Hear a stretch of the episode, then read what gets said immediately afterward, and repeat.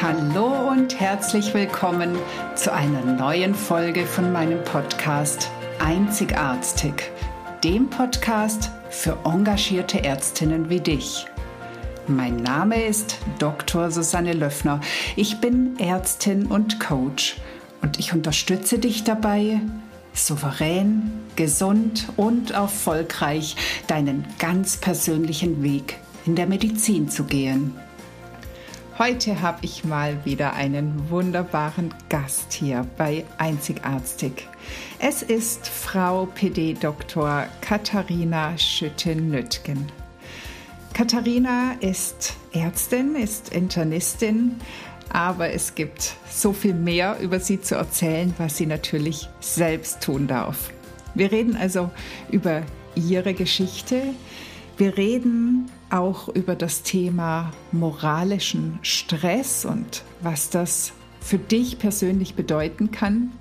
Und Katharina erzählt von ihrer Tätigkeit in dem gemeinnützigen Verein PSU Akut. Dabei handelt es sich um einen Verein mit Angeboten zur psychosozialen Unterstützung von Kolleginnen für Kolleginnen. Und zwar in besonderen Belastungssituationen, also zum Beispiel nach dramatischen Reanimationen oder Todesfällen, nach Gewalttaten, Suizid oder anderen Dingen, die uns im Gesundheitswesen persönlich sehr stark belasten können. Es ist ein wunderbares Interview geworden und ich bin mir sicher, dass sich die Zeit lohnt, es anzuhören. Viel Spaß dabei. Hallo und herzlich willkommen zu einer neuen Folge von Einzigartig. Ich habe endlich mal wieder ein Interview und zwar mit einem wunderbaren Gast. Es ist die Privatdozentin Dr. Katharina Schütte-Nüttgen. Sie ist Internistin. Sie hat die Zusatzbezeichnung Notfallmedizin und Palliativmedizin und sie hat aber noch viel, viel mehr zu bieten. Und ähm, ja, das hören wir doch am besten gleich mal von ihr selber. Herzlich willkommen, liebe Katharina. Schön, dass du da bist. Vielen Dank. Ich freue mich, dass ich dabei sein darf. Fangen wir doch gleich mit der ersten Frage an. Wer ist denn Katharina Schüttenütgen? ja, wer ist Katharina Schüttenütgen?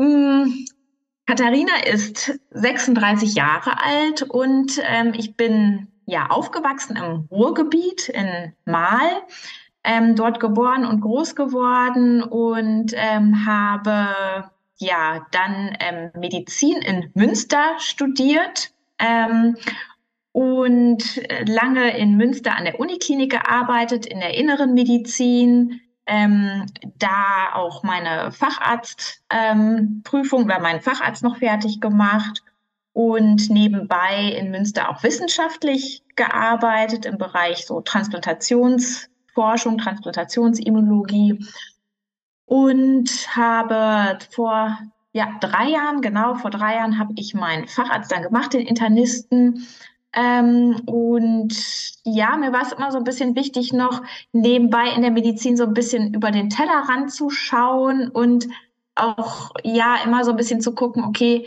ähm, was machen wir hier? Wie will ich denn Medizin auch machen? So und ähm, dann ja, war ich knapp zehn Jahre in Münster und habe dann, nachdem ich längere Zeit auch in der Notaufnahme gearbeitet habe, auch auf der Intensivstation, dann noch ähm, die Weiterbildung auch Palliativmedizin gemacht, weil ich da schon auch gemerkt, dass mir auch der Teil der Medizin wichtig ist oder zunehmend wichtiger geworden ist.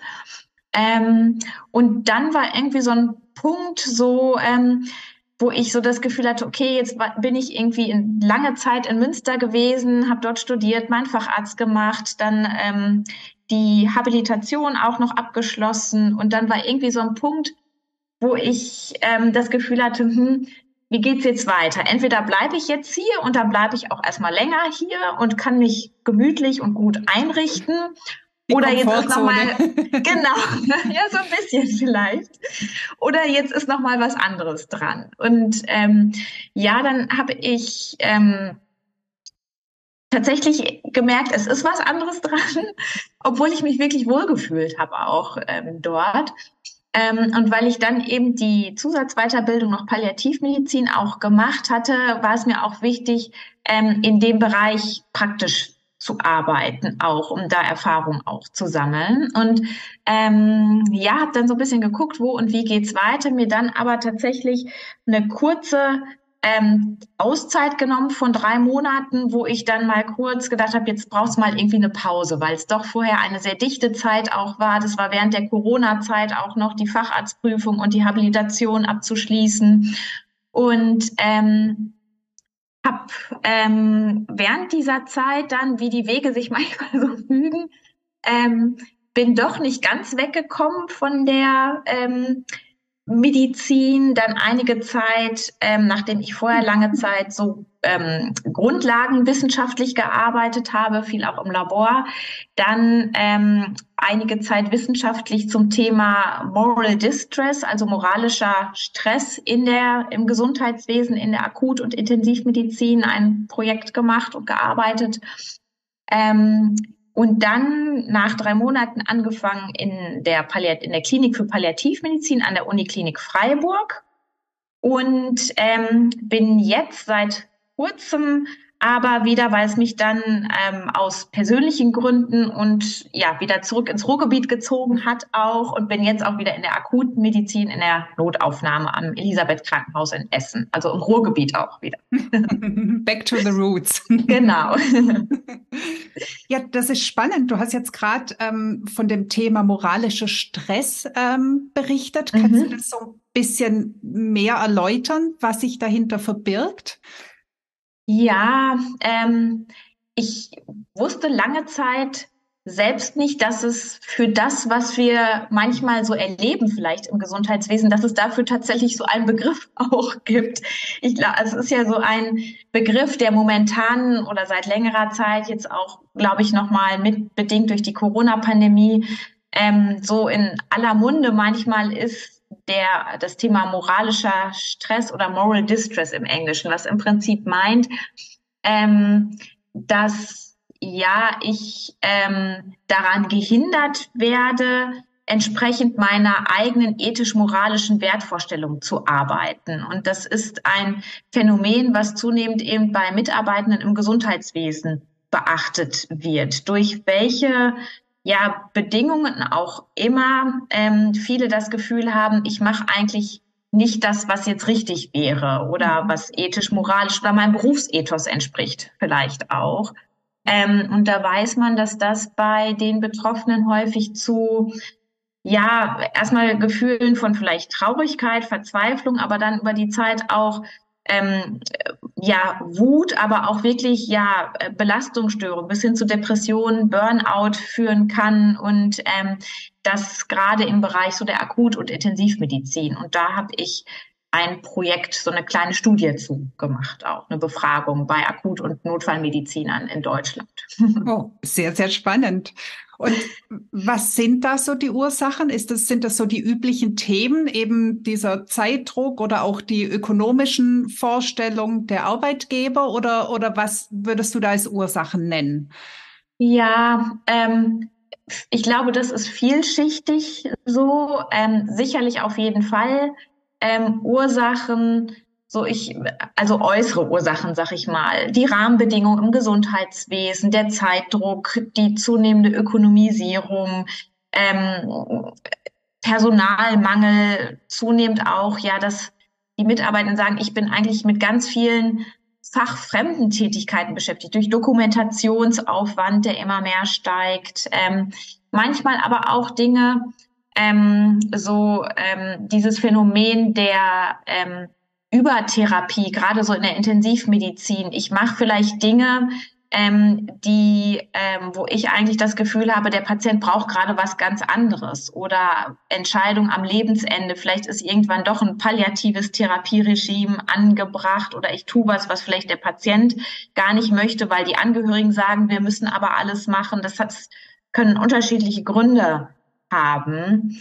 Ähm, ja, aber auch ähm, nicht nur die, die äußeren Bedingungen, sondern es ist auch was, ähm, was durchaus auch mit der Persönlichkeit eines Menschen zu tun haben kann immer. Es können ja auch die eigenen Ansprüche sein, die man da vielleicht hat oder ein hohes Perfektionsbestreben, hohes Verantwortungsbewusstsein ähm, oder ja vielschichtige Dinge, die da Ursache sein können um das vielleicht kurz zu erklären. So. Ja, das, ähm, das freut mich jetzt natürlich total, dass du auch diese Seite erwähnst, weil das ist ja so ein bisschen mein täglich Brot zu sagen, guck immer auch ein bisschen, was bei dir dahinter steckt, vor allem, ja. weil da ja vor allem auch die Möglichkeit ist, was zu ändern. Die äußeren Faktoren lassen sich ja oft sehr, sehr schwer beeinflussen. Und ähm, die eigenen Ansprüche sind auch nicht immer einfach wegzudiskutieren, aber zumindest gibt es da Möglichkeiten, davon vielleicht ein bisschen zurückzutreten. Also sehr spannend. Ähm, ich kannte tatsächlich diesen, diesen Ausdruck bisher nicht mit dem Moral Distress, ähm, aber ist, finde ich, sehr, sehr einleuchtend, dass sowas es auftritt. Ja, also es ist auch eigentlich ein Phänomen, was und also dieser, diesen Vergleich, wenn man sich das mal vor Augen führt, dann wird, glaube ich, die Brisanz auch nochmal deutlich. Das kommt eigentlich ähm, dieser Begriff ähm, aus dem, oder man vergleicht es psychopathologisch, wenn man so will, mit dem, wie es ähm, ja letztendlich äh, Soldaten geht oder das ist ein Begriff, der eigentlich aus der Traumatologie kommt, ähm, aus dem Militär, Moral Injury, ähm, wenn Soldaten oder Kriegsveteranen letztendlich, da gibt es Untersuchungen zu, die Gewalt erfahren oder selbst ausüben müssen, beispielsweise wenn sie andere Menschen töten müssen. Und dieser oder dieses Phänomen ähm, oder die, die Psychopathologie, die dahinter steckt, ist letztendlich die gleiche. Ich bin dazu gezwungen, etwas zu tun, was meinen eigenen ethisch-moralischen Wertvorstellungen widerspricht. Und das führt eben bei diesen Menschen ein bisschen auch zu traumatischen Belastungsstörungen zum Teil.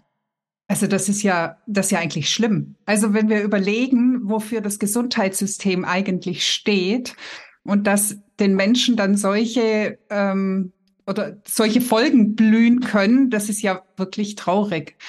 Gibt es da denn auch Lösungsansätze, wie man das vielleicht ein bisschen verbessern kann? Oder ist es dann eher so ein Organisationsproblem, wo man sagt, da müssen natürlich auch die Arbeitgeber mehr drauf achten? Oder geht es wirklich darum, dass die, die Menschen an sich was verändern dürfen? Oder ist es beides? Die Antwort lautet beide. ja.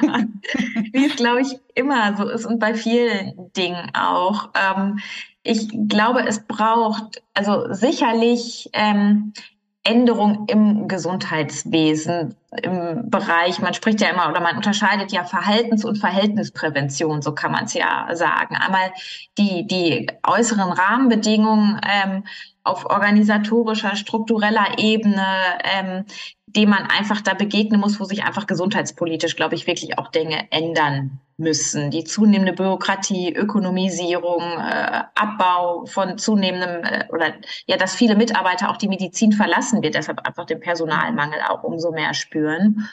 Ähm, und gleichzeitig braucht es aber auch, glaube ich, äh, ja Ansätze, die am, am Mitarbeiter, an Teams, an Gruppen irgendwie wirken und Ansätze und versuchen, dem zu begegnen.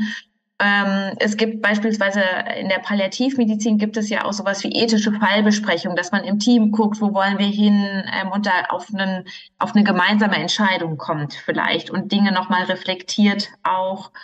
Und ähm, das können so Möglichkeiten sein, einfach dem zu begegnen zum Beispiel. Ja. Also das kann ich völlig unterstützen. Also ich bin ja auch in der Weiterbildung Palliativmedizin, habe es mhm. immer noch nicht geschafft, das mal fertig zu machen. Ich hoffe, das kommt noch. Das heißt, ich habe da auch ein bisschen Einblick gewonnen, übrigens ja auch in Freiburg. Also da haben sich ja, ja unsere Wege zwar nicht gekreuzt, aber zumindest ähm, sind die, die, die gleichen Erfahrungen oder ähnliche Erfahrungen da. Und ich finde genau das, was man in der Palliativmedizin ja schon ganz gut lebt, eben gerade diesen interdisziplinären Austausch, auch einfach wirklich die Zeit zu reflektieren. Also das finde ich das Schöne an der Palliativmedizin. Das ist ja wirklich noch mit Zeit gefüllt, also auch Zeit für einen Patienten, Zeit unter den Kollegen. Mhm. Und ich glaube, genau das wäre wichtig, das jetzt zum Beispiel auch in, in die Intensivmedizin zu integrieren oder auch in die Notfallmedizin. Wobei ich da, ich weiß nicht, wie da dein Eindruck ist, aber ich habe immer noch das Gefühl, dass es da noch ganz, ganz schwer ist oder wahrscheinlich doch einen schwierigeren Weg, die Menschen zu überzeugen, dass es da auch eben sehr wichtig wäre. Ja, und ich, also ich glaube schon, dass eine zunehmende Sensibilität auch dafür herrscht, dass es wichtig ist und gemacht werden muss. Ähm, es sind einfach, glaube ich, ähm, ja, nicht weniger äh, schwere Situationen und Entscheidungen, gerade in der Akut- und Intensivmedizin. Und ähm, da ist aber einfach, ähm, das merke ich jetzt, ich habe jetzt den unmittelbaren Vergleich nochmal nach der Zeit in der Palliativmedizin, jetzt wieder in der Notaufnahme zu stehen. Und das ist einfach natürlich ein anderes Setting. In der Palliativmedizin hat man auch natürlich die Zeit, sich im Team zu besprechen und Entscheidungen zu treffen. Ähm, und in der Notaufnahme oder gerade in der Notaufnahme sind es ja manchmal auch so diese ethischen Ad-hoc-Entscheidungen, sag ich mal, wo man gar nicht so die Zeit hat, jetzt ähm, eine ethische Fallbesprechung zu machen, sowas. ja. Ähm, und gerade das sind Dinge, ähm, die natürlich auch besonders belastend dann nochmal sind. Oder gerade für jüngere Kolleginnen, die einfach auch insgesamt noch nicht so viel Erfahrung haben, dann häufig. Also da habe ich einfach auch schon öfters jetzt gehört, so im Rahmen von, von Klinik-Coachings oder, oder mhm. Teamtrainings, dass oft auch ähm, das Gefühl da ist, alleine da zu stehen. Also selbst wenn man jetzt mit irgendeinem Akutfall ein Problem hat, dass dann häufig so der Raum fehlt, wo man sich dazu auch austauschen kann. Ob der Raum jetzt gar nicht da ist oder ob die Person sich vielleicht nur nicht traut, sich zu äußern, das steht natürlich noch auf zwei verschiedenen Blättern. Ähm, aber wie du sagst, es ist wahrscheinlich häufig wieder das Zeitproblem. Wo will man denn das noch unterkriegen, um sowas zu installieren? Also da, ja, haben wir wieder das altbekannte Phänomen des Zeitmangels. Hast du denn durch deinen Weg, erst Notaufnahme, dann Palliativmedizin und dann wieder zurück, würdest du denn sagen, du hast an deiner Arbeitsweise was verändert oder du hast auch in deinem Team was verändert? Also konntest du da auch Sachen integrieren oder mitnehmen? Ähm, ja, ich glaube schon. Also fachlich, medizinisch und persönlich, glaube ich, lernt man immer was dazu, egal wo man ist. Und wenn man auch mal Umwege geht oder auch mal falsch abbiegt, ich glaube, es sind alles wichtige Erfahrungen immer. Auf jeden so. Fall. Doch, ja. Und aber gerade so, ähm, ja, ähm, ich, ich merke, dass mich gerade das Thema, wie gelingt es ähm, auch in der Akut-Notfall-Intensivmedizin ähm, ja diese Dinge mit einfließen zu lassen oder auch vor allen Dingen die Kolleginnen und Kollegen zu unterstützen. Das ist mir eine Herzensangelegenheit geworden, weil ich auch gemerkt habe oder mitbekommen habe immer wieder, wie viele ähm, wirklich wertvolle Kolleginnen und Kollegen ähm, die eigentlich gerne auch in ihrem Beruf arbeiten, die irgendwann einfach sagen, ich kann so nicht mehr arbeiten. Und ähm, da, ja, das treibt mich um und da versuche ich einfach oder möchte auch versuchen, im Kleinen dem was entgegenzusetzen oder da zu gucken, wie wir auch da diese Kolleginnen und Kollegen unterstützen können. Toll. Und das funktioniert wahrscheinlich hauptsächlich dann erstmal über Gesprächsangebote oder hast du da genau. noch andere Möglichkeiten? Genau, wir kommen jetzt vielleicht so ein bisschen auch zu meinem, meinem Nebenengagement. Ja, ein fließender Übergang, sehr, sehr gut. ähm, ja, ich bin ähm, nebenbei engagiere ich mich ehrenamtlich ähm, mit ähm, im Bereich der psychosozialen Unterstützung von Mitarbeitenden in der Akutmedizin. Da gibt es eine Initiative PSU Akut ähm, das ist eine Initiative von ärztlichen Kolleginnen und Kollegen, ähm, die sich vor längerer Zeit schon ja zusammengefunden haben, weil sie eben ja gemerkt haben, dass gerade im Bereich so der Akutmedizin es eben immer wieder ähm, ja doch belastende Situationen gibt, schwerwiegende Ereignisse, die, ich sag mal, ja nochmal anders sind als der normale Wahnsinn, den man jeden Tag so erlebt.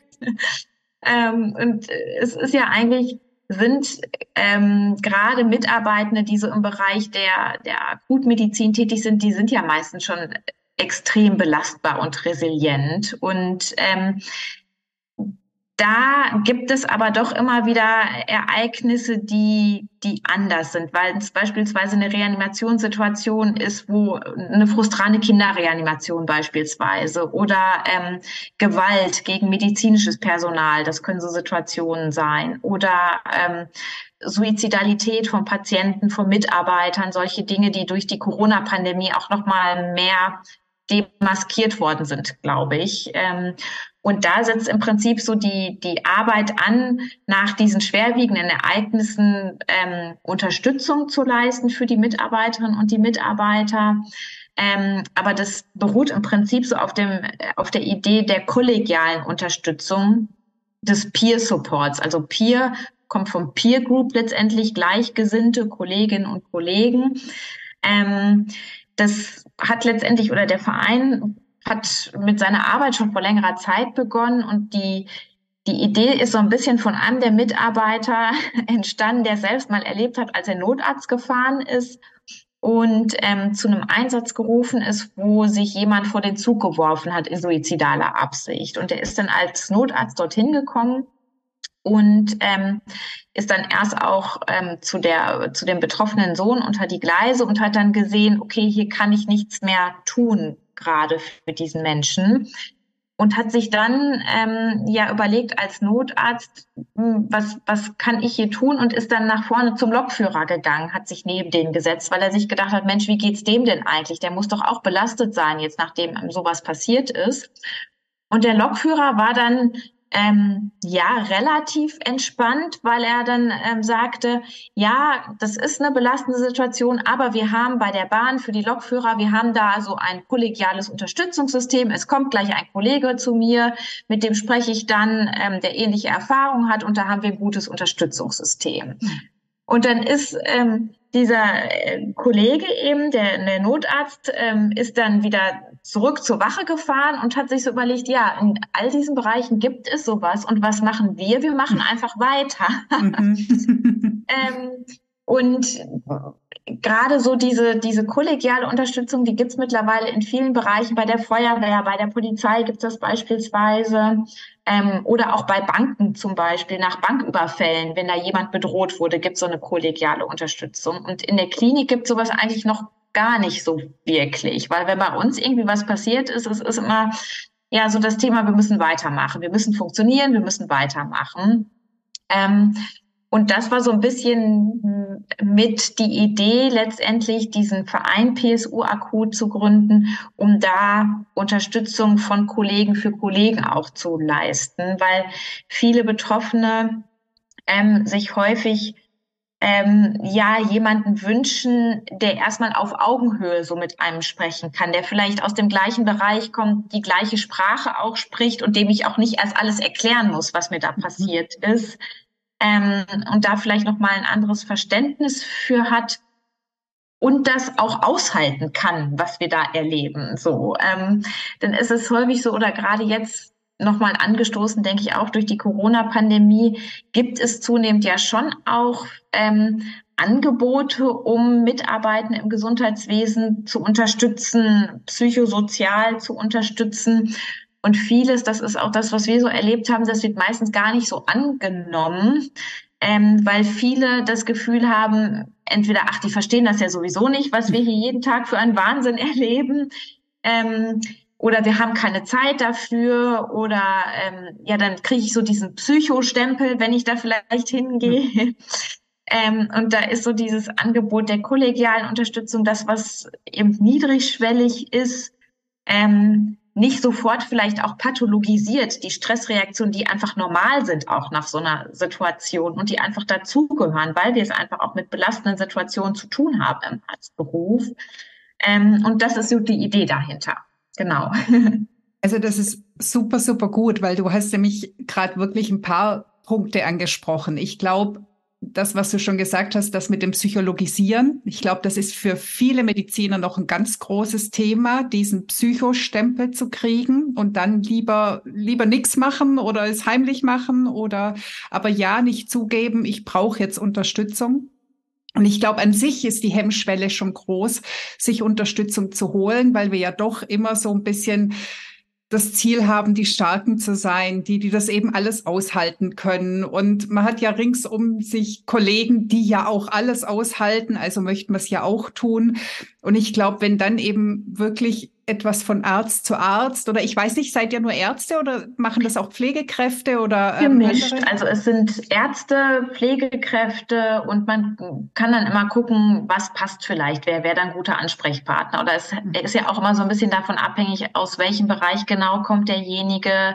Ähm, in welcher Position ist er? Es ist ja auch ein Unterschied, ist man vielleicht Führungskraft und hat da auch nochmal eine andere Verantwortung und möchte dann vielleicht da mit jemandem sprechen, der auch das diese Ebene nochmal mit verstehen kann. So, mhm. ja. Ah ja, das ist super hilfreich, dann wirklich um die Augenhöhe zu wahren. Ich glaube, ja. das ist ein ganz, ganz großer Türöffner letztendlich, ähm, das so anzubieten. Und, und gleichzeitig das auch, ja. ja, und gleichzeitig auch nicht alle ähm, Stressreaktionen, die auftreten, dann übertrieben wieder zu pathologisieren. Mhm. Denn das, auch das ist normal, dass man nach so einem Ereignis erstmal belastet ist oder einem noch Dinge durch den Kopf gehen. Und ich glaube, das ist auch ganz wichtig. So. Auf jeden ja. Fall. Und ich glaube, es ist auch gut, wenn man relativ frühzeitig auch intervenieren kann, wenn es sich ja. eben nicht erstmal so festsetzt und dann vielleicht doch in irgendeine Pathologie mündet, sondern wenn vielleicht einfach durch ein relativ einfaches Gespräch erstmal so ein bisschen der Pegel runtergeschraubt wird. Könnte ich mir vorstellen, dass das sehr, sehr hilfreich ist. Ja, das ist auch so die Erfahrung, die wir häufig machen, dass es einfach erstmal gut ist, erstmal die Dinge loszuwerden, anzusprechen und ähm, wenn man dann sieht, oder das ist auch so die Idee des, des Peer-Supports, der kollegialen Unterstützung, ähm, da ist jemand, der braucht vielleicht doch mehr Unterstützung oder der ist wirklich belastet, dann haben wir die Möglichkeit, da arbeiten wir dann auch mit ähm, ja, äh, psychosozialen Fachkräften, also Psychologen, Psychotherapeuten, an die wir dann weiter verweisen können, wenn man sieht, es braucht doch jetzt nochmal eine andere Art der Unterstützung auch. Mhm. So. Das ist natürlich auch gut, wenn ihr dann so ein bisschen mit dem Fachblick da dann auch ja. unterscheiden könnt. Ja. ja. Und wie, wie gut wird das angenommen? Ähm, bisher gut. Wir haben eigentlich zu viele Anfragen, dass, die wir gar nicht alle bedienen können, muss man sagen. ähm, ja, doch. Und ist das so, dass dann jeder in seinem Haus tätig ist oder seid ihr auch überregional oder wie, wie funktioniert das praktisch? Also es ist der Verein ähm, bietet oder hat, hat verschiedene Angebote. Zum einen ähm, bilden wir die Peers, also die kollegialen Unterstützer, bieten wir, bilden wir aus in so einer Fortbildung, die aus drei Modulen besteht, die jeweils zwei Tage geht, wo die ähm, Mitarbeiter dann ja einfach so ein bisschen Rüstzeug an die oder Werkzeug an die Hand bekommen, zu verstehen, okay, ähm, so ein bisschen äh, Traumatologie zu verstehen ähm, oder wie kann ich da ein Interventionsgespräch führen, was brauche ich da vielleicht an Techniken auch so. Es sind ja häufig, das muss man ja auch sagen, ähm, so diese kollegialen Gespräche, ähm, die Gespräche, die wir ohnehin schon führen, in der Kaffeebude mal oder in der Umkleide ähm, oder auch so auf im, im, Privaten. Es stehen ja häufig doch dann wieder die Mediziner auf der Geburtstagsfeier zusammen am Buffet und erzählen sich irgendwie von ihrem letzten Notarzteinsatz oder so. Und diese Gespräche gibt es ja schon und die finden automatisch statt auch.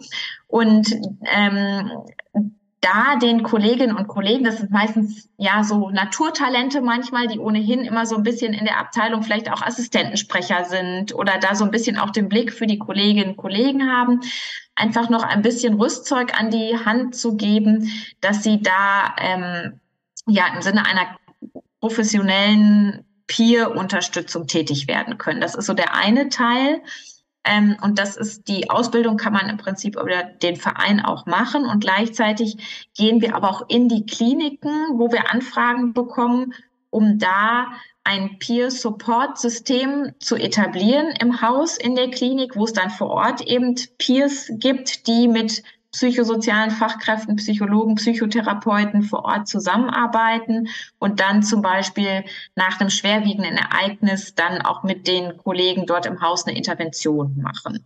Oder in Häusern, wo es das noch nicht gibt, da fahren dann auch ähm, Mitarbeiter von PSU mal hin, um dann vor Ort eine Nachbesprechung oder so eine Intervention zu machen für Teams dann irgendwo.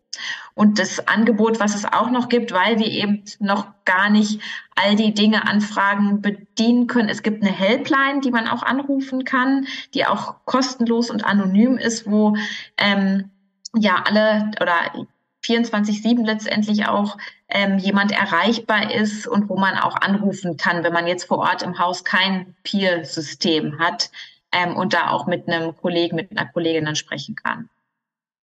Sehr, also sehr, sehr schön. Gefällt mir total gut. Ist es denn so, ähm, dass du sagen würdest, ja, wenn jemand Interesse hat, ähm, dann macht das? Oder seid ihr so vom, von den Ausbildungskapazitäten eher überfordert? Oder wie, also braucht ihr Leute, sagen wir mal so? Immer. Immer.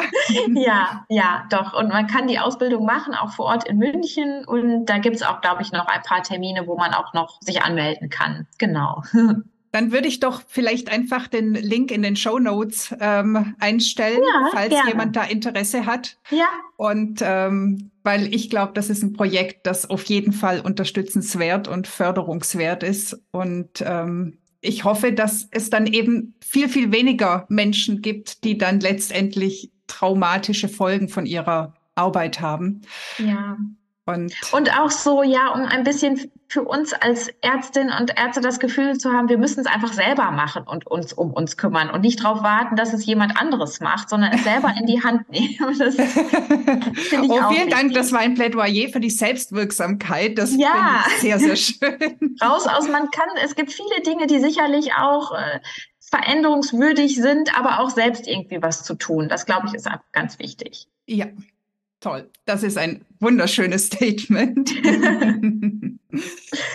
ja, ähm, hast du denn vielleicht sonst noch irgendwas zu erzählen, wo du sagst, hm, das könnte jetzt vielleicht für unsere Zuhörerinnen ähm, gerade in Bezug auf Klinik, auf Arbeiten in der Klinik, auf vielleicht Versorgung von Patienten, wo dir noch so ein Herzensanliegend ist oder wo du sagst, ähm, das ist dir einfach noch wichtig, das zu teilen?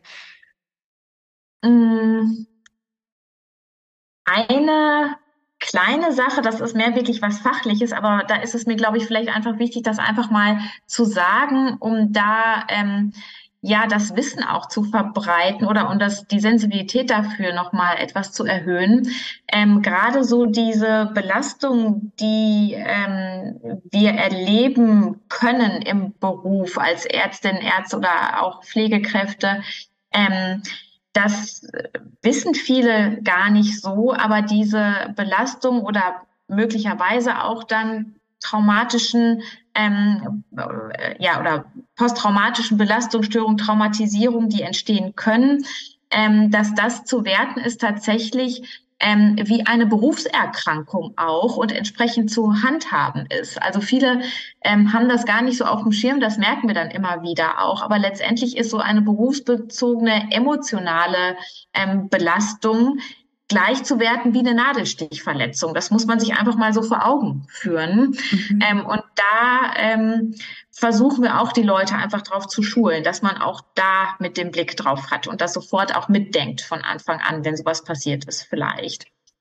Das ist ein super guter Hinweis. Das ähm, war, also ja, doch, ich habe es sicher schon gehört, aber irgendwie so ganz aktiv auf dem Schirm hätte ich das jetzt auch nicht gehabt. Aber das äh, spielt ja dann durchaus auch eine Rolle, wenn es zu notwendigen Weiterbehandlungen kommt. Genau, oder, ja. ja. Und da gibt's auch dann wirklich ähm, über die Unfallkassen dann auch die Möglichkeit, kurzfristig auch an entsprechend professionelle Unterstützung zu kommen, dann auch psychotherapeutisch. Auch das ist ein sehr wertvoller Hinweis, zumal es ja nicht sehr einfach ist, ähm, psychotherapeutische genau. Hilfe schnell zu bekommen. Ja, ja. Und dann vielleicht das Zweite, äh, ja, was mir einfach auch wichtig ist, äh, ich habe es gerade schon gesagt, aber ich möchte es nochmal auch irgendwie so ja unterstreichen, ähm, sich darüber bewusst zu sein. Ich glaube, gerade herrscht so ein bisschen auch ähm, ja so die Haltung, ähm, das ganze Gesundheitswesen, alles ist schlecht und es muss sich ganz viel ändern. Und es wird immer so auch von der ärztlichen Profession manchmal ähm, häufig die, die Rahmenbedingungen, die Politik und viele Dinge verantwortlich gemacht dafür. Und das ist absolut richtig. Das möchte ich auch unterstreichen, dass ich da ganz, ganz viel tun und ändern muss ähm, im Gesundheitswesen. Und trotzdem aber glaube ich auch, dass ähm, auch wir Ärztinnen und Ärzte, also es ist vor einiger Zeit ist mal so ein Artikel, ein Artikel erschienen, der mich auch nochmal nachdenklich gemacht hat. Da wird das Ganze als ein wohltemperiertes Haifischbecken bezeichnet. Und ich finde, dieses Bild ist eigentlich ganz treffend. Man hat so das Gefühl, man ist da in einem Haifischbecken unterwegs und hat es mit allen möglichen Dingen, die von außen auf einen reinprasseln, zu tun. Ähm, und ist da einer Situation irgendwie hilflos, schutzlos ausgeliefert. Aber gleichzeitig ist das Ganze oder kann das Ganze in gewisser Hinsicht auch wohl temperiert sein. Man kann sich auch bequem einrichten und sich immer beschweren und die Verantwortung und die Schuld an andere abgeben. Ähm, aber wenn ich das, die, die Verantwortung oder Schuld an andere abgebe, gebe ich ihnen in gewisser Hinsicht auch die Macht darüber. Und ich glaube, sich darüber bewusst zu sein, dass wir Ärztinnen und Ärzte nicht nur eine Verantwortung, sondern ich glaube auch eine Pflicht haben, uns damit einzubringen und zu engagieren und da aktiv etwas mitzugestalten. Das ist mir auch nochmal ganz wichtig. Und damit sprichst du mir so aus der Seele, aber ich denke, das dachtest du vielleicht schon. Ähm, vielleicht könnte es jetzt sogar so ähm, den anderen so vorkommen, wie wenn wir uns abgesprochen hätten. Aber nein, das waren jetzt Katharinas ganz ureigentlichen Worte. Ja, absolut. Das, Aber ich danke dir ganz herzlich auch nochmal für dieses Statement, weil das finde ich auch ganz, ganz wichtig. Ähm, zumal ich immer sage, wenn wir mal wirklich über den Tellerrand des Gesundheitssystems gucken, den Stress haben fast alle Berufsgruppen. Ja. Also es gibt die wenigsten, die sagen, bei uns ist es gerade so richtig toll. Und ich glaube, deswegen liegt es einfach auch an uns, ob wir was ändern oder ob wir in dieser Opferposition verharren und ähm, da einfach auch nichts mehr bewegen können. Also ja. in dem Moment, ähm, wie du gerade so schön gesagt hast, wir kriegen ja dann auch wieder eine Macht, wenn wir eben selber etwas entscheiden oder ähm, dafür tun. Und das finde ich einen ganz tollen Abschluss, beziehungsweise mhm. ganz zum Schluss, äh, am Schluss sind wir noch nicht. Du kriegst die üblichen drei Fragen noch gestellt. Ja. Und zwar die erste, Gab es bei dir mal oder gibt es bei dir einen alternativen Berufswunsch, wo du sagst, das könnte ich mir auch so richtig gut vorstellen?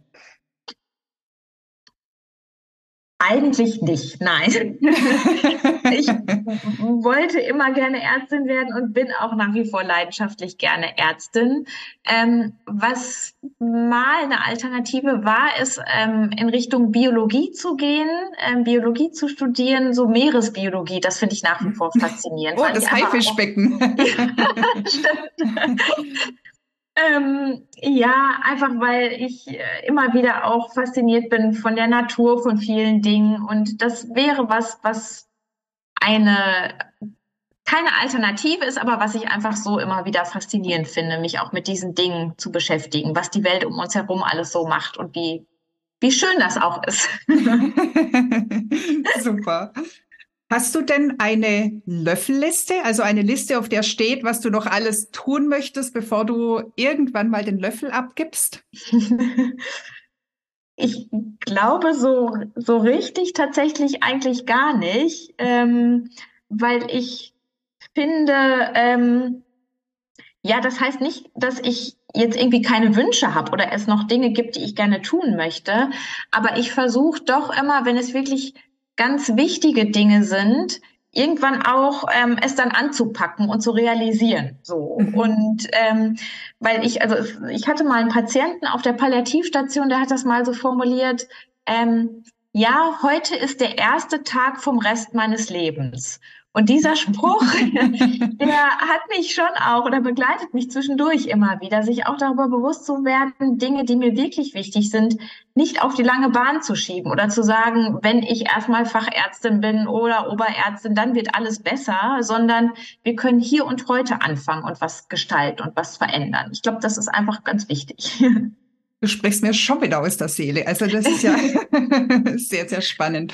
Es ist ja wirklich die Achtsamkeit im Hier und Jetzt zu leben und wirklich die Zufriedenheit im Moment zu suchen und nicht immer, wie du so schön sagst, erst das und ich mache das und das um zu, sondern ich fange einfach jetzt an. Und bin jetzt zufrieden und glücklich.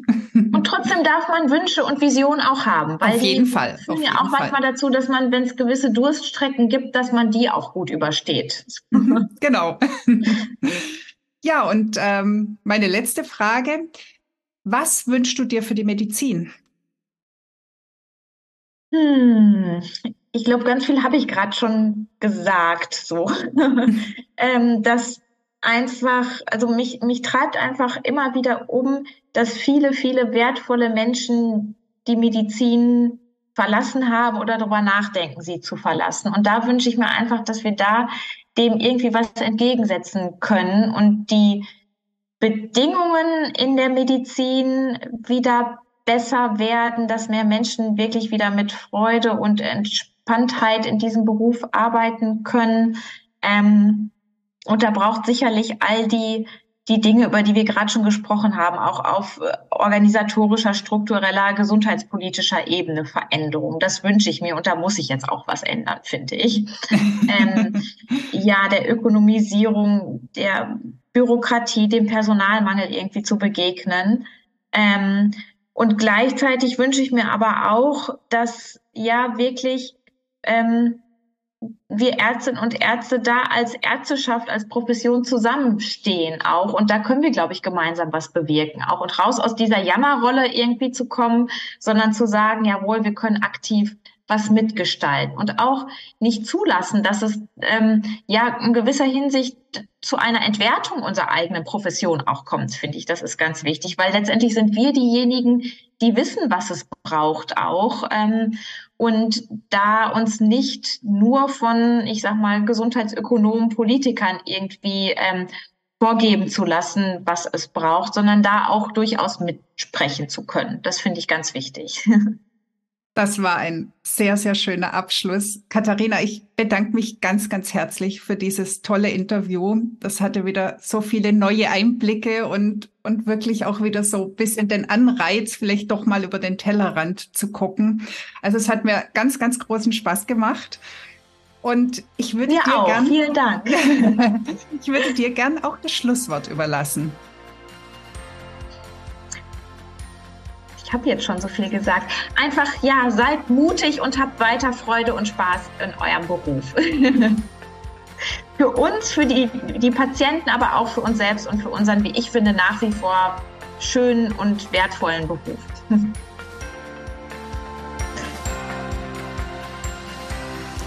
Das war die heutige Folge und ich freue mich, dass du bis zum Schluss dabei warst. Wenn es dir gefallen hat, dann hör doch nächste Woche wieder zu bei Einzigartig.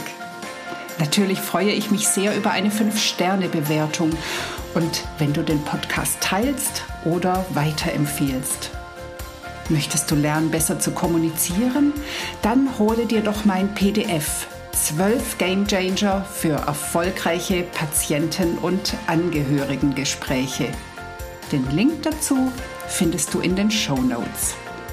Lass uns gemeinsam eine neue Medizin mit glücklichen Ärztinnen und Patienten schaffen. Alles Liebe, deine Susanne.